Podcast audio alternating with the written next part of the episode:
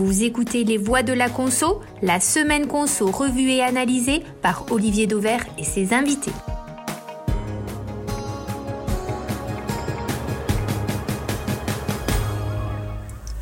Bonjour à tous. Aujourd'hui, nos trois voix de la conso sont Émilie Maillère, directrice business insight chez IRI, Jean-Marc Ménien, directeur général d'Altavia Shoppermind et autrement connu sous son nom de blogueur, le Furet du retail et enfin, un autre blogueur, Franck Rosenthal, consultant expert en marketing du commerce. Ensemble, comme dans chaque numéro des voix de la conso, nous allons décortiquer l'actu conso et retail avec au sommaire aujourd'hui, évidemment, le confinement deuxième saison. C'est pas la meilleure série qu'il nous ait été donné de voir, mais c'est ainsi. Second sujet, Amazon. Amazon est-il vraiment, sera-t-il vraiment le grand gagnant de la séquence? Et puis enfin Carrefour, qui a racheté la semaine dernière Bio C'est Bon, après une bataille qui a mobilisé jusqu'à Alexandre Bompard lui-même, tout ça pour reprendre une centaine de magasins de proximité. Les voix de la conso, quatrième numéro, c'est parti Premier sujet qui s'impose à nos voix de la conso, le confinement saison 2. Même s'il était prévisible aux yeux de certains, il a quand même pris les commerçants et les consommateurs par surprise, surtout évidemment à quelques semaines de Noël. On va démarrer, Émilie, avec vous. Euh, une nouvelle fois, les consommateurs ont-ils modifié leur comportement lorsque nous sommes tous rentrés, il y a une quinzaine de jours, dans ce nouveau confinement? Alors oui, oui, les consommateurs ont réagi, ont réagi assez fortement, hein, et on le voit bien dans les, dans les ventes des PGC, puisque la semaine de l'annonce de ce reconfinement, le chiffre d'affaires il a bondi de 23%, donc ce qui est tout à fait, euh, ce qui est tout à fait atypique. Les Français se sont de nouveau euh, rués sur, euh, enfin en tout cas pour certains, sur le papier toilette, les pâtes, la levure, la farine, sur ces produits-là. C'est pas une évolution à deux chiffres, mais une évolution à trois chiffres. Après, je dirais qu'on est quand même dans une certaine modération par rapport au, à l'épisode de début d'année, tant en termes d'intensité, parce que sur le, la semaine d'annonce du premier confinement, c'était pas plus 23, mais c'était plus 34% de, de, croissance, et puis en termes de durée aussi, parce que là finalement, le pic il a duré qu'une semaine, on a eu une semaine d'achat de stockage, là où euh, en début d'année on avait eu quatre semaines euh, de stockage. Donc plus modéré de ce point de vue-là, et dès la deuxième semaine, en fait dès la semaine dernière, boum, le chiffre d'affaires il est retombé puisqu'on est sur un petit 2,5 euh, euh, seulement la semaine dernière. Ça veut dire qu'on est déjà revenu quasiment à une forme de normalité, c'est ce que vous dites. Hein. Les, les, chiffres de la semaine précédente montrent finalement que euh, on n'a plus modifié nos comportements comme on l'avait fait durablement au printemps. Exactement, on est même dans, quelque chose de trop bas parce que même si on est confiné de manière aménagée, il devrait y avoir une croissance des grandes surfaces plus importante que ce qu'on a vu la semaine dernière. Donc je pense qu'il y a un équilibrage qui s'est fait entre les deux semaines et on devrait quand même retrouver des, des croissances un petit peu plus fortes dans les semaines à venir autour de 4-5%, je pense. Bon, on peut peut-être considérer que les placards et les frigos étaient pleins et que du coup il fallait quand même commencer par les vider avant de les re-remplir. Franck, Jean-Marc, je ne vais pas vous demander si vous comprenez la notion d'essentiel ou de non essentiel parce que je pense que vous êtes comme tout le monde, vous êtes encore un peu dans le flou. Euh, mais y avait-il une bonne règle malgré tout pour le commerce dans ce deuxième confinement? Est-ce que c'était pas perdu d'avance finalement que ça soit un peu le bazar euh, comme on le voit dans les magasins en ce moment? Franck, peut-être pour démarrer. Ah, alors je pense que d'abord il faut dire que c'était la plus mauvaise règle possible. C'est-à-dire que quand on commence à classer et qu'on fait des réunions interministérielles pour classer les gants de toilette, le linge de maison, euh, les doudous pour bébé, enfin etc. Je pense qu'on marche sur la tête. Donc forcément cette règle, elle n'a pas fini de, de, de, porter à polémique. C'est-à-dire que tant qu'elle sera pas levée, elle sera dans la polémique. Donc je pense que c'était la plus mauvaise règle. Après pour répondre à la question, je vais pas y répondre à la question parce que euh, en fait les politiques parlent de médecine, les médecins parlent de politique euh, j'entends moi des infectiologues qui hier soir commentaient le retail américain en disant que c'était pas du tout pareil qu'en France parce que les gens ne se côtoyaient pas dans les petits commerces parce qu'il n'y avait pas de petits commerces aux États-Unis. J'ai entendu un infectiologue qui a sorti cette énormité quoi en fait. Donc moi, euh, je suis pas politique, je suis consultant pour mes clients. Je parle des affaires du commerce et j'ai pas de meilleures règles pour les politiques parce que je suis pas leur conseil. Mais je pense qu'ils auraient pu faire mieux, ouais. Jean-Marc, est-ce qu'il y avait mieux à faire qu'une règle que personne n'a encore vraiment comprise? Moi, je dirais que pour leur défense, euh, je pense que nos politiques commencent à être fatigués. Premièrement, donc euh, ça devient très très compliqué. Ils ont des pressions de tous les bouts. Deuxièmement, euh, cette notion effectivement de nécessaire, indispensable, tout ce qu'on veut, elle est, elle, est, elle, est, elle est impossible à gérer. il faudrait gérer par descente de rayon plus que par magasin, puisqu'en fait c'est une grande injustice. Les magasins qui vendent de l'indispensable vendent en général aussi du non indispensable, et ceux qui vendent de non indispensable, par contre, eux ne vendent pas forcément de l'indispensable. Donc forcément, cette, on est rentré dans un vocable plutôt international parce qu'il n'y a pas que la France qui l'utilise. Euh, voilà, et je pense que c'était, ils sont fatigués. C'était précipité parce qu'on voit maintenant quand même que les effets de la crise sont très très importants et je pense qu'il y a eu un moment de panique euh, au tout début en disant euh, ils pensaient peut-être pas confiner aussi rapidement et donc il y a cet effet de panique qui fait qu'effectivement ça a été euh, ça a été mal fait et, et, et il valait mieux laisser ouvert. Est-ce que ça sera euh, aussi dramatique pour le commerce à vos yeux que ce que les commerçants eux-mêmes disent? Parce que évidemment, leur intérêt, c'est de dramatiser la situation. Euh, vous, qui êtes plus des observateurs, est-ce que vous pensez vraiment que ça sera grave, gravissime, dramatique? Moi, je pense que ce sera dramatique. Je me suis fait la réflexion hier parce que finalement, la seule réponse qu'apportent les politiques, c'est des aides, des aides, des aides. On va vous aider, on va vous donner du pognon, des subventions, des voilà. Et donc finalement, c'est euh, c'est se cacher un petit peu derrière son petit doigt en disant on est là pour vous soutenir économiquement, donc euh, restez fermés. Je pense que l'état d'esprit des commerçants là, il est il est il est beaucoup plus euh, en, mauvais état. C'est-à-dire que oui, ok, ils vont peut-être toucher 10 000 euros euh, par mois, mais ils ont raté une année, ils vont rater un Noël. Moi, je pense que psychologiquement, c'est dramatique pour le commerce, même si on a un gouvernement qui essaye de faire ce qu'il peut, mais faut pas se ranger là derrière. C'est dire simplement, euh, on vous aide, donc tout va bien aller. Euh, je pense que psychologiquement, le commerce est atteint et est atteint durablement. Franck, il y aura des morts? On, est, on est certain qu'il y aura des morts? Oui, alors d'abord, euh, on a la liste des enseignes euh, en France qui euh, ont déjà souffert. Il y en a, il y en a eu en plus dans l'actualité cette semaine avec le printemps notamment, en fait, qui ferme pas mal de magasins. je voudrais juste dire un petit mot là-dessus, c'est que quand on dit 450 personnes qui sont concernées par le plan du printemps, c'est beaucoup plus parce qu'il y a les démonstratrices qui travaillent au printemps avec des magasins qui ferment et qui sont pas intégrés là-dedans. Donc on peut estimer que c'est trois fois plus, mais peu importe. Enfin pas peu importe pour elles, mais en tout cas c'est un, point aussi. Je pense que je pense que d'abord la liste elle est longue. La liste des enseignes cette année en difficulté elle est longue et je pense qu'elle est pas terminée. Et je pense qu'au niveau des petits commerçants, les fédérations ont pas assez communiqué sur l'état euh, en fait du parc. Euh, il y en a, il y a une fédération à ma connaissance qui l'a fait, c'est la, la fédération des, des, fleuristes en fait, qui a communiqué en septembre. Donc là, on était avant la deuxième vague euh, qu'on connaît actuellement, pour dire qu'il y avait 15% des fleuristes en moins en France. Donc c'était suite au premier confinement. Cette, suite au premier confinement, voilà, suite au premier confinement, et donc je pense que euh, à la à la fin du deuxième confinement, on sera probablement à 25 ou 30% sur les restaurants et sur les bars, on sera probablement euh, dans un ordre d'idée de 30 à 40% Donc ça va laisser des dégâts, mais absolument considérables quoi en fait.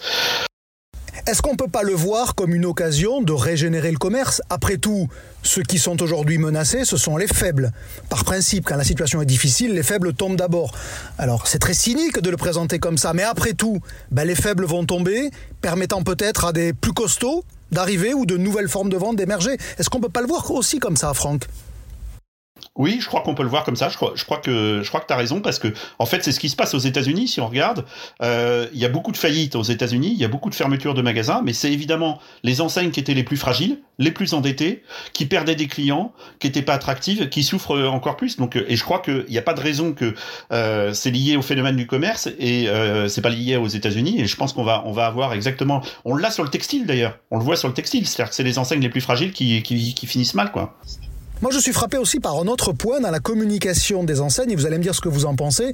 On reproche beaucoup de choses, et on va en parler dans, dans un instant à Amazon, mais finalement, est-ce que euh, les petits commerçants ou les grands commerçants français n'ont pas fondamentalement un énorme retard digital qu'ils payent aujourd'hui cash?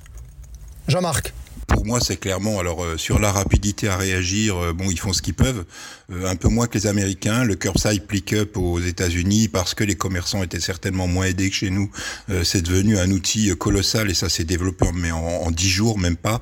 en France, c'est beaucoup plus long. Et oui, Olivier, vous avez raison. C'est une question de retard. Nous, experts, sans vouloir donner de leçons, ça fait longtemps que c'est anormal que seulement 30% des PME, TPE et commerçants est simplement un site de e-commerce. C'est totalement anormal. Et ça, c'est pas post-Covid. C'est bien avant qu'on les prévient, qu'on tire la sonnette d'alarme. On va préciser juste que curbside pick, euh, curbside pickup, pardon, en version anglo-saxonne, c'est le click and collect euh, américain, on va le dire comme ça. Oui, c'est ce qu'ils appellent le ramassage sur trottoir, c'est-à-dire euh, quand ils sont pas équipés d'un quai de picking, euh, pick-up station comme Walmart, euh, ils passent un coup de fil et le vendeur sort de la boutique et met dans leur coffre. C'est sans contact, mais ça se passe dans la rue. Franck, d'un mot? Oui, je voudrais juste dire sur le chiffre des 30% là qui circulent, il faut être précis sur ce chiffre-là. C'est 30% des PME et TPE qui seraient numérisés, ça veut dire avoir un site internet, mais un site marchand le site, il a été, euh, il a été, euh, le chiffre a été communiqué par par la FEVAN. On sera aux alentours de 8 à 10% des petits commerçants qui seraient. Moins, encore voilà, moins. donc encore moins, encore moins. Hmm. Un mot, Émilie, parce que euh, sur la grande conso que vous regardez beaucoup, là pour le coup, les commerçants en place, notamment les distributeurs, devraient être en théorie les grands gagnants, puisqu'on va avoir probablement un report du hors domicile vers le à domicile. Alors absolument, oui. Côté alimentaire, ça se fait euh, extrêmement bien. Euh, là où euh, je rejoins le propos du, retard finalement sur sur la digitalisation, bah, c'est les côtés non alimentaires parce qu'on a ce, ce circuit drive qui existe depuis 20 ans et qui bah, finalement qui n'est qu'un échange de, de, produits de grande conso entre des individus et le point de vente drive et alors que euh, il aurait pu s'étoffer, et c'est d'ailleurs ce qui est en train de se passer, de tout un tas euh, d'autres euh, d'autres marchandises non alimentaires. Et on peut regretter le retard, mais on peut aussi quelque part se réjouir du fait que cette crise, elle va avoir accéléré ça de manière énorme, et que demain le non alimentaire qui souffre tellement dans les grands hypermarchés, bah, il va peut-être trouver à travers le flux Drive une manière de, de rebondir. Donc très belle opportunité. C'est le bon côté effectivement puisqu'on voit bien que les jouets ont débarqué sur le drive et désormais massivement sur le drive. Allez, on tourne la page et on ouvre un second sujet, toujours sur le confinement, mais à présent sous le prisme Amazon. Amazon qui est donc présenté comme le grand gagnant du confinement et pour cause sur les produits dits non essentiels, Amazon et les autres e-commerçants bien sûr ont un véritable boulevard. Mais dans le même temps, et vous l'avez forcément remarqué, émerge un véritable front anti-Amazon jusqu'au Premier ministre lui-même, d'où ma question à nos voix de la conso. Amazon sera-t-il vraiment le grand gagnant de la séquence? Ne pourrait-il pas en être aussi finalement un peu le perdant? Euh, qui ça inspire cette idée d'Amazon gagnant ou perdant? Jean-Marc, est-ce que vous le mettez côté gagnant par principe parce que c'est lui qui va récupérer la mise? Ou ne pourrait-il pas perdre un peu en termes d'image? Jean-Marc je dirais que la vente en ligne en général euh, va gagner, donc bien entendu euh, avec les parts de marché d'Amazon, Amazon va sortir grand gagnant. Euh, moi, je, par contre, je mets un doute sur euh, la capacité logistique, c'est-à-dire que c'est déjà arrivé aux États-Unis notamment et même en France. le dernier mile va être très très très difficile à couvrir cette année, et donc ça risque de, de, de, provoquer des bad experience, on va dire, voilà, qui peuvent être préjudiciables à son image parce que ça restera son talon d'Achille quand même maintenant. Euh, après, bah, je dirais que oui, c'est le grand gagnant. Et puis, euh, si je rejoins ce que je disais tout à l'heure pour les, commerçants, c'est-à-dire c'est dommage parce que là aussi, les entreprises françaises euh, ont perdu du temps. Elles y croyaient pas, mais il fallait qu'elles se mettent à vendre un petit peu, au moins pour être présent, pour tester, pour voir comment ça marchait. Devaient être présents sur cette place de marché. Bon, bah voilà, euh, pendant la pandémie, elles n'y sont pas, elles vont, perdre et Amazon va effectivement être le grand gagnant. Mais, mais je repose ma question, peut-être Franck, sur le côté euh, perdant en termes d'image. Il y a une espèce d'Amazon bashing que l'on voit. Euh, Est-ce que finalement, ça pourrait pas lui nuire parce qu'il est désigné quasiment à la vindicte populaire, jusqu'au Premier ministre lui-même presque, Franck? Oui, oui, c'est-à-dire que Amazon est un peu le bouc émissaire de cette situation. Et on a détourné d'ailleurs la décision du gouvernement qui est de fermer euh, les commerces non essentiels et de fermer les rayons non essentiels dans les hypermarchés, dans les supermarchés, euh, en pointant le doigt sur Amazon. Mais Amazon n'est absolument pas responsable de cette situation, qui est un effet d'aubaine pour Amazon, c'est une certitude, mais il n'est pas responsable euh, de cette distorsion de concurrence, puisqu'il y a une vraie distorsion de concurrence. En plus, elle pose un autre problème, c'est la fracture numérique, puisque globalement, il y a à peu près 25% des gens aujourd'hui qui ne sont pas des acheteurs en e-commerce. Et ça, c'est très important parce que l'équité, elle n'est pas là. Alors après, Amazon a des arguments aussi à faire valoir, c'est-à-dire que euh, euh, c'est une entreprise française si on si on tient compte du discours de son de son directeur général Frédéric Duval et euh, ils hébergent aussi en vendeur tiers 11 000 PME françaises. Donc en fait, c'est difficile de dire vous n'êtes pas citoyen quand vous achetez sur Amazon alors que vous êtes peut-être déjà abonné à Amazon Prime. On ne sait pas combien il y a de millions de foyers qui sont abonnés en France et que vous utilisez les services d'Amazon comme le streaming. C'est la deuxième plateforme de streaming en France derrière Netflix en 2020, donc c'est pas rien. Euh, et euh, en plus que vous avez confiance parce qu'Amazon a une excellente relation client. Donc dire vous allez pas aller acheter sur Amazon, je pense qu'il y a un effet euh, très défensif, mais je suis pas sûr que les consommateurs exécutent. C'est ce qu'on a entendu dans la bouche du Premier ministre, on a entendu la ministre de la Culture, on a entendu Bruno Le Maire aussi nous dire carrément euh, essayez d'éviter euh, d'acheter sur Amazon ou attendez que les magasins réouvrent. Est-ce que, Émilie, vous pensez que ce, cet individu qui serait à la fois citoyen et consommateur, on peut lui parler en tant que citoyen qu'il va modifier son comportement en tant que consommateur ou c'est de l'utopie douce? Alors on va dire que pour que le consommateur s'aligne sur le citoyen, il va falloir qu'il y trouve un avantage. Et un avantage, euh, je dirais plus qu'un avantage euh, éthique, il va falloir qu'il y trouve un avantage personnel. Et ça, c'est pas évident parce que Amazon offre, euh, voilà, la capacité d'avoir les choses rapidement avec un service, on l'a dit, qui est assez qualitatif, à des prix plutôt bons. Donc à un moment donné, bah, je pense que les consommateurs français peuvent bien succomber à la tentation d'Amazon, même si sur le papier, c'est pas tout à fait euh, dans la lignée du patriotisme économique dont le gouvernement voudrait qu'on fasse preuve. Donc euh, voilà, je, je suis pas certaine que, que Amazon en souffre tant que ça en termes d'image. Et puis finalement, on pourrait aussi se dire que le Amazon bashing, les consommateurs y répondent jour après jour en achetant sur Amazon. Je crois que, alors si on prend le chiffre d'affaires, c'est 5 à 6 milliards d'euros. Si on prend le volume d'affaires, c'est plus de 10 milliards d'euros par an, euh, ça veut dire quand même que les Français, euh, ils trouvent leur compte sur Amazon, que le consommateur, on le force pas à acheter sur Amazon en fait. Mais c'est ça, et c'est ça qui, fait que bah, tout ce bashing, il est quand même, je trouve, euh, un peu déplacé un peu déplacé. Notre encyclopédie coluchienne, il n'y a pas une phrase de Coluche là-dessus si, si les gens n'achetaient plus, ça se vendrait pas ou, un truc comme ça, Jean-Marc Est-ce que ça peut pas s'appliquer finalement à Amazon? Exactement. On ne, force personne. Exactement. Quand on pense qu'il suffirait que les gens n'achètent pas pour Amazon pour qu'Amazon ne vende pas. Voilà, c'était effectivement un détournement de cette euh, phrase euh, assez célèbre de Coluche. Donc vous êtes à peu près d'accord pour dire en fait qu'Amazon ne, ne va probablement pas tant perdre que ça en termes d'image parce que finalement le consommateur est, à peu près gagnant chaque fois qu'il va sur Amazon, c'est ça? Si je vous écoute bien Franck. Oui, ouais. Alors, je pense que en termes d'image, euh, d'abord les arguments et Amazon argumente beaucoup et on va sur son site. Si vous le faites aujourd'hui, vous verrez qu'il y a une il y a, il y a un texte très très long sur la contribution positive à l'économie française. Donc, ils ont des arguments à faire valoir.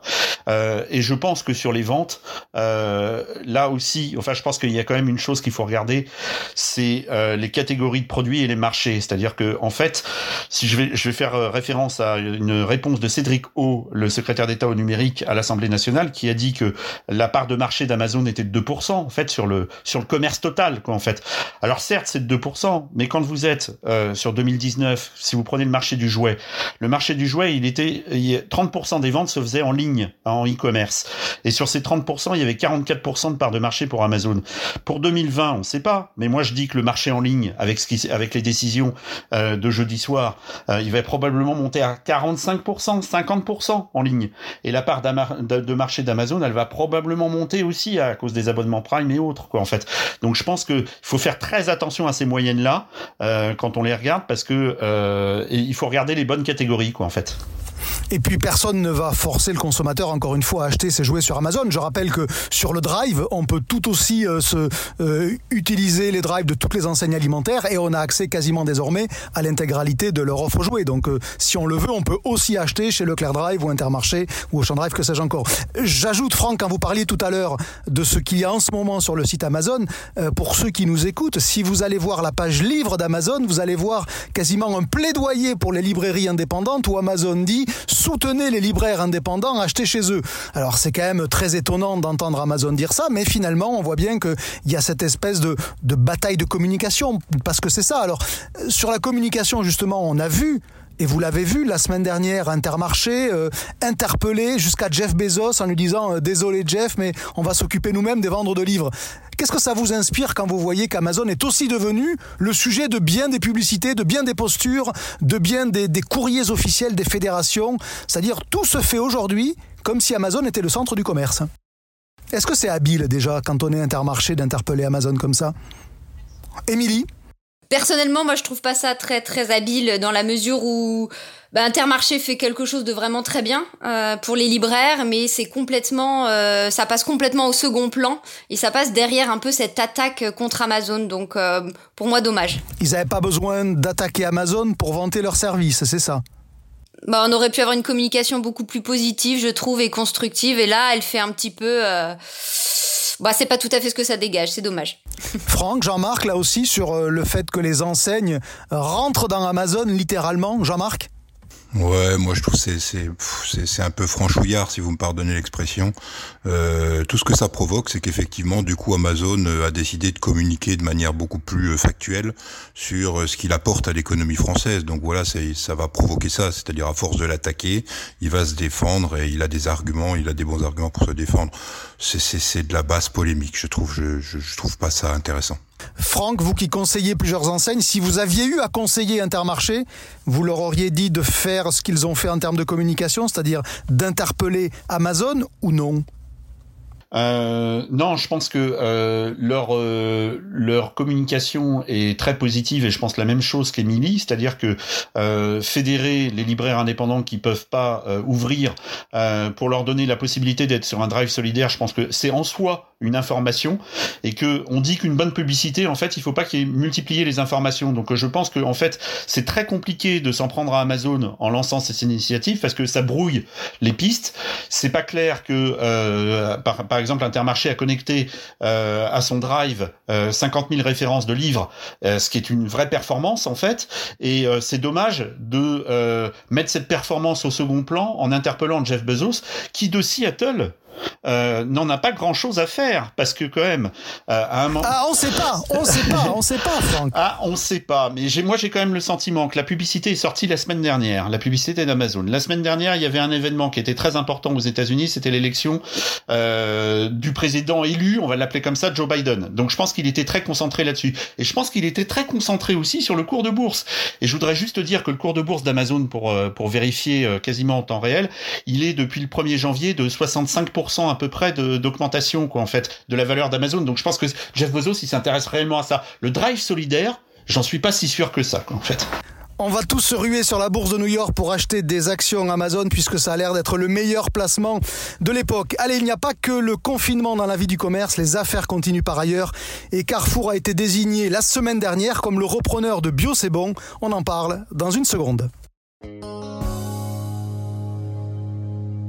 Troisième sujet donc pour nos voix de la conso, Carrefour qui a été officiellement désigné la semaine dernière pour reprendre Bio c'est bon. Alors Bio c'est bon, c'est un petit réseau, c'est une centaine de magasins, c'est 130 millions d'euros de chiffre d'affaires qui était quasi en faillite puisque perdant 20 millions d'euros euh, par an selon les estimations. Alors est-ce que le bio est à ce point-là le nouvel Eldorado de la conso? On commence avec notre, notre point chiffre. On va profiter de la présence d'Emilie aujourd'hui dans les voies de la conso. Ça pèse quoi le bio? Et, et est-ce que finalement c'est normal que ça intéresse autant les grandes enseignes. Alors le bio entre ce qui est vendu en grande surface alimentaire et dans les grandes surfaces spécialisées, ça fait un peu plus de 10 milliards d'euros, 6 euh, milliards côté grande surface alimentaire et, 4 milliards côté GSS et surtout euh, c'est des croissances à deux chiffres sur les deux réseaux. Donc euh, certes ça va peser autour de 5% de la consommation alimentaire, donc c'est encore une petite partie mais c'est un pan de la consommation qui est extrêmement dynamique et si on rétropédale et qu'on se positionne avant la crise sanitaire qui a amené du business euh, alimentaire, ça c'est évident, euh, la consommation, elle était quand même assez atone, voire décroissante du côté des grandes surfaces. Donc c'est sûr qu'un pan de la croissance, même si c'est que 5%, à deux chiffres, c'est intéressant.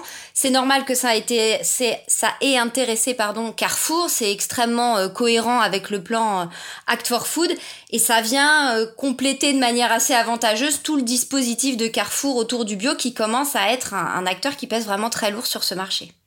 Juste, euh, peut-être pour prolonger, euh, même si c'est anecdotique en apparence, mais quelles sont les catégories dans lesquelles le bio est le plus important? Parce que vous avez forcément ça dans vos, dans vos tablettes, euh, les catégories les plus bio-perméables, on va les appeler comme ça. Alors on a des catégories qui sont quasiment converties à 100% sur le bio. Hein. Je pense aux boissons végétales par exemple, c'est plus de 80% du chiffre d'affaires qui est fait par le bio. on va retrouver aussi les œufs par exemple, où on est à plus de 30% du chiffre d'affaires réalisé par le bio. Donc des produits assez bruts euh, sur lequel le bio euh, gagne vraiment beaucoup de terrain. Et des produits qui sont pas chers d'ailleurs, hein, parce que quand le bio coûte 50% plus cher, 50% sur une boîte d'œufs, ça fait jamais que 50 centimes de plus sur un euro, donc malgré tout, ça reste très accessible. Euh, Franck, Jean-Marc, euh, comment vous avez analysé de voir autant de grandes enseignes s'intéresser à un petit réseau? Je le rappelle, Bio c'est bon, c'est un petit réseau, et on a eu autour, on a eu une espèce de danse avec Carrefour, avec Casino, avec Auchan. Qu'est-ce que ça dit du commerce euh, d'aujourd'hui, cet intérêt des très grands retailers pour ce qui était quand même un petit retailer. C'est pas faire euh, honte à Bio c'est bon, c'est une petite enseigne. Alors, je crois que euh, il y a quand même la rareté d'une enseigne comme ça sur le marché du bio. C'est-à-dire que dans les, dans les enseignes bio spécialisées, si on accepte les enseignes d'indépendants, et c'est difficile de les accepter parce qu'il y a Biocop qui pèse quand même plus de 50% du marché des bio spécialisés, quoi, en fait, euh, et il y a d'autres enseignes indépendantes, il n'y a pas grand-chose de disponible sur le marché.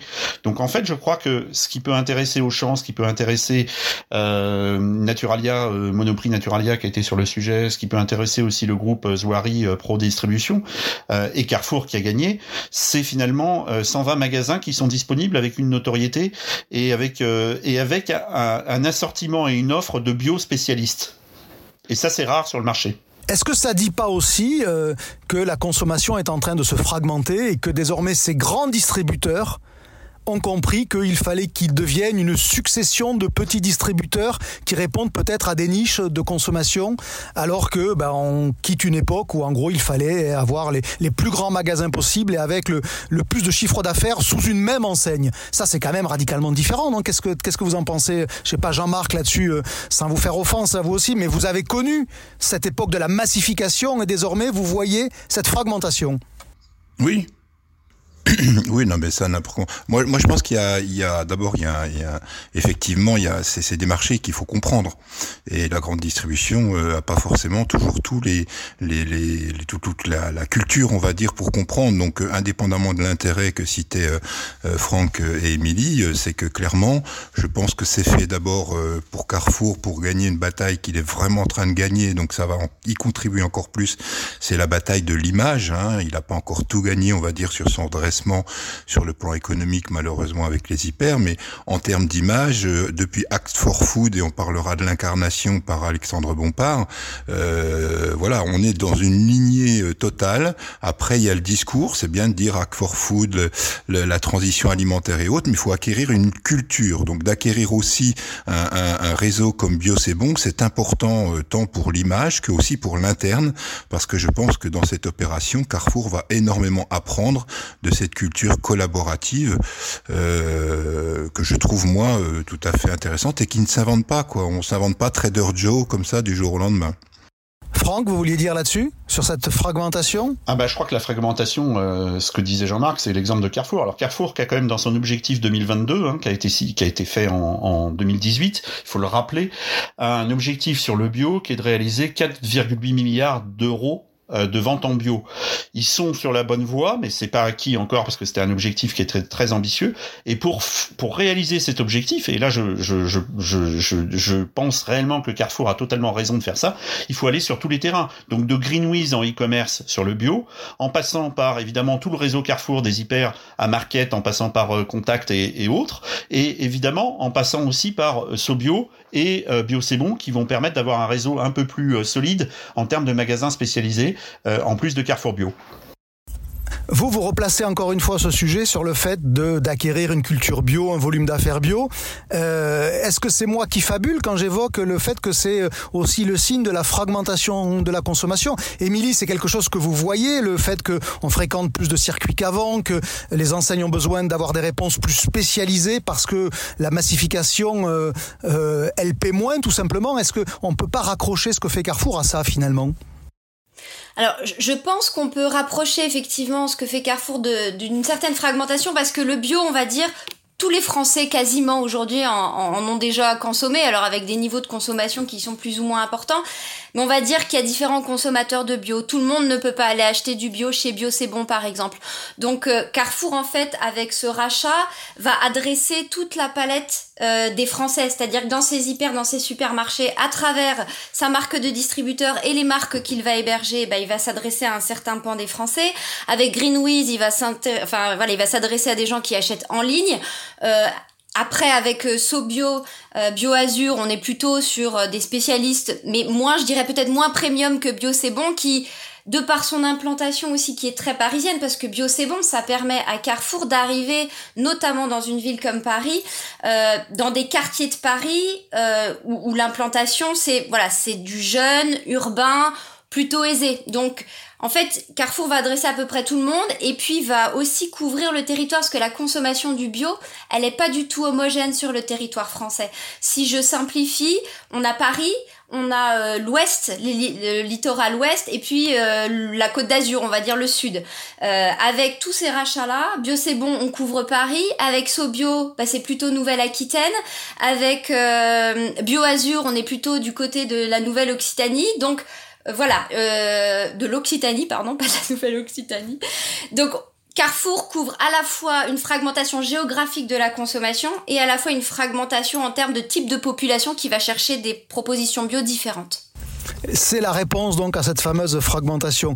Euh, Franck Jean-Marc, un mot sur l'implication personnelle d'Alexandre Bompard qui personnellement m'a surprise parce que c'est quand même le patron d'un groupe qui fait 80 milliards d'euros de chiffre d'affaires et j'ai l'impression qu'il a piloté quasiment euh, la proposition de, Carrefour euh, en direct pour reprendre une boîte qui fait, je vous le disais tout à l'heure, une grosse centaine de millions d'euros de chiffre d'affaires. Est-ce qu'il n'y a pas une espèce de disproportion entre euh, sa place théorique dans l'organigramme de Carrefour, le, pilote ultime, et puis le fait d'avoir mis les mains dans le cambouis sur un micro-dossier? Alors moi je répondrais au sens global, n'importe comment les enseignes qui marchent maintenant, c'est les enseignes qui sont incarnées. Euh, on le voit, hein, Michel-Édouard Leclerc a toujours incarné, euh, euh Best Buy avec Hubert Joly, euh, Doug Malmillion, Macmillan chez, chez Walmart. Donc Alexandre Bompard a vraiment pris l'incarnation de l'enseigne à bras le corps. Et franchement, il a toujours été, et d'ailleurs je pense qu'Act for Food s'est passé pas très loin de son bureau quand ils ont décidé, je sais même pas si c'est pas directement personnel, mais en tout cas il a toujours été très très très impliqué sur cette transition alimentaire. Donc l'incarnation l'incarnation euh, de Carrefour euh, avec l'implication de son de son dirigeant euh, dans des acquisitions comme comme Bio c'est bon, moi ça me semble tout à fait logique et je trouve ça bien. Voilà, il nous faut des commerçants, mais oui, il nous faut des commerçants qui s'engagent quoi, du patron jusqu'au chef de rayon. Cohérent. Franck, là-dessus, ça vous a surpris de, de voir que Alexandre Bompard était à ce point-là dans ce dossier, dans ce petit dossier ou pas? Non, non, moi ça m'a pas surpris. Euh, je rejoins l'avis de Jean-Marc, c'est-à-dire que je pense que ce petit dossier en chiffre d'affaires, il est très stratégique pour atteindre les objectifs de Par le symbole, en l'occurrence par le symbole. C'est un symbole. Et puis je pense aussi que euh, il a gagné quand même. Ce qui compte, c'est le résultat. C'est-à-dire que s'il s'était pas impliqué et qu'il avait perdu, on aurait pu lui reprocher. Donc là, il a gagné, donc tant mieux. Euh, et en plus, je pense qu'il y a aussi un autre point, c'est que il avait un, un des concurrents euh, redoutables sur le, le, sujet, en l'occurrence Zouari, qui a fait un formidable boulot de lobbying et de communication sur le sujet. Et donc, je trouve que rester silencieux, c'était euh, quasiment euh, avouer, euh, presque préparer sa défaite. Ne pas s'impliquer aurait été l'erreur qu'on lui aurait reproché. Exactement. Voilà, presque la fin de ce quatrième numéro des Voix de la Conso, mais pas question de se quitter sans votre coup de cœur ou votre coup de gueule de la semaine.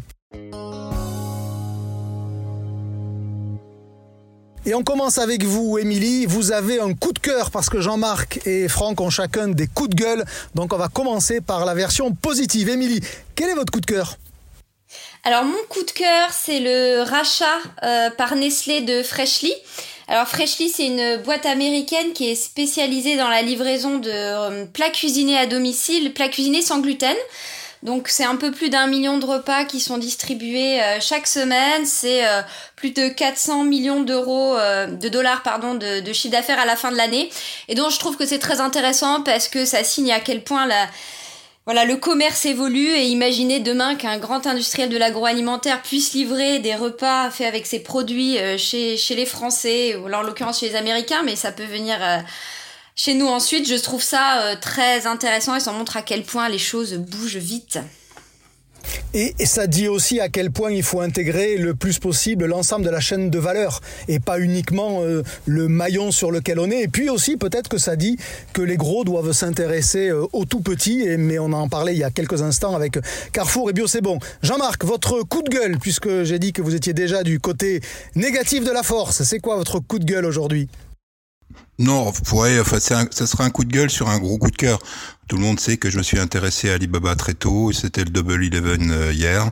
Bon, je suis pas, je suis pas épaté par euh, ce qui s'est passé cette année. C'est un effet mécanique simplement. Euh, ils ont fait 74 milliards de dollars de, de GMV. Donc, mais parce que c'est plus un événement chinois, c'est un événement asiatique puisqu'il y a la Thaïlande, la, la Malaisie, le Vietnam, etc. Donc, bien entendu, ça s'est élargi. Euh, par contre, le coup de gueule, c'est que c'est cette année, on va dépasser les 1 650 000 colis. Un milliard, un milliard, Jean-Marc milliard, un milliard. de colis. Oui, oui, pardon. Ouais, je n'y arrive plus, il y a trop de zéros. Un milliard de colis. Donc, on a un discours un peu green euh, euh, qui est donné par Alibaba sur des emballages recyclables et autres. Je peux vous dire que quand vous passez euh, la nuit du Double Eleven à regarder comment ça se passe dans la logistique et tout, c'est dramatique, quoi. C'est une empreinte carbone. Moi, je, je, je, je, je redoute qu'un jour, on calcule l'empreinte carbone d'une journée comme le Double Eleven, quoi. Ou même le Black Friday. C'est terrible. Alors, justement, Franck, vous, votre coup de gueule, c'est sur le Black Friday. Pourquoi? C'est pas une bonne idée? Euh, si, c'est une très bonne idée le Black Friday. Le Black Friday, il est plébiscité par les Français. Il y a plus de 60% des Français qui ont participé l'année dernière. Il y a 97%, je fais référence à une, une, récente étude de Bonial, euh, 97% des Français qui attendent de la promotion pour les fêtes de fin d'année. Donc euh, le Black Friday, le Black Friday, c'est une très bonne idée. Pourquoi le coup de gueule? Parce que le coup de gueule, c'est la façon dont Bercy gère euh, le Black Friday en allant mettre des juristes pour voir si l'opération elle doit avoir lieu ou pas. Quoi, en fait, voilà. Donc je trouve ça, je trouve ça juste ridicule dans la situation dans laquelle on est. Je pense qu'il y a a d'autres priorités. Je pense qu'en plus, c'est un événement euh, commercial comme la fête des mères, en fait. Alors ça s'appelle Black Friday, mais c'est comme la fête des mères. Euh, donc euh, je vois pas pourquoi, si on était confiné au, au, mois de mai, on interdirait la fête des mères aussi si on était dans cette situation-là. Donc, donc le coup de gueule, il est, il est sur l'absurdité. Et en plus, je pense que on est dans un calendrier en plus qui est absolument pas parce que maintenant, ça va devenir un événement. En fait, il faut savoir que le Black Friday aux États-Unis, c'est un événement qui touche tout le commerce, physique et online. En France, il va ne toucher que le commerce online parce qu'on a fermé les commerces physiques. Mais il y a un événement qui s'appelle le Cyber Monday. Donc même si de toute façon ils le retardent ou qu'ils l'interdisent, euh, tous les sites de e-commerce vont se grouper pour faire le Cyber Monday. Donc c'est absolument une méconnaissance totale des sujets du, du commerce. Et il paraît que Bercy a mis des juristes pour étudier le fait de décaler Noël à Pâques parce que ça arrangerait pour le confinement, m'a-t-on dit. Allez, plus sérieusement, fin de ce quatrième épisode des Voix de la Conso. Comme toujours, j'espère simplement que l'avis de nos trois voix aura nourri votre propre réflexion. Rendez-vous très bientôt avec de nouvelles voix pour passer en revue toujours aussi librement l'actu de la Conso et du retail. Et d'ici là, merci à vous de nous suivre. Vous êtes de plus en plus nombreux. À bientôt.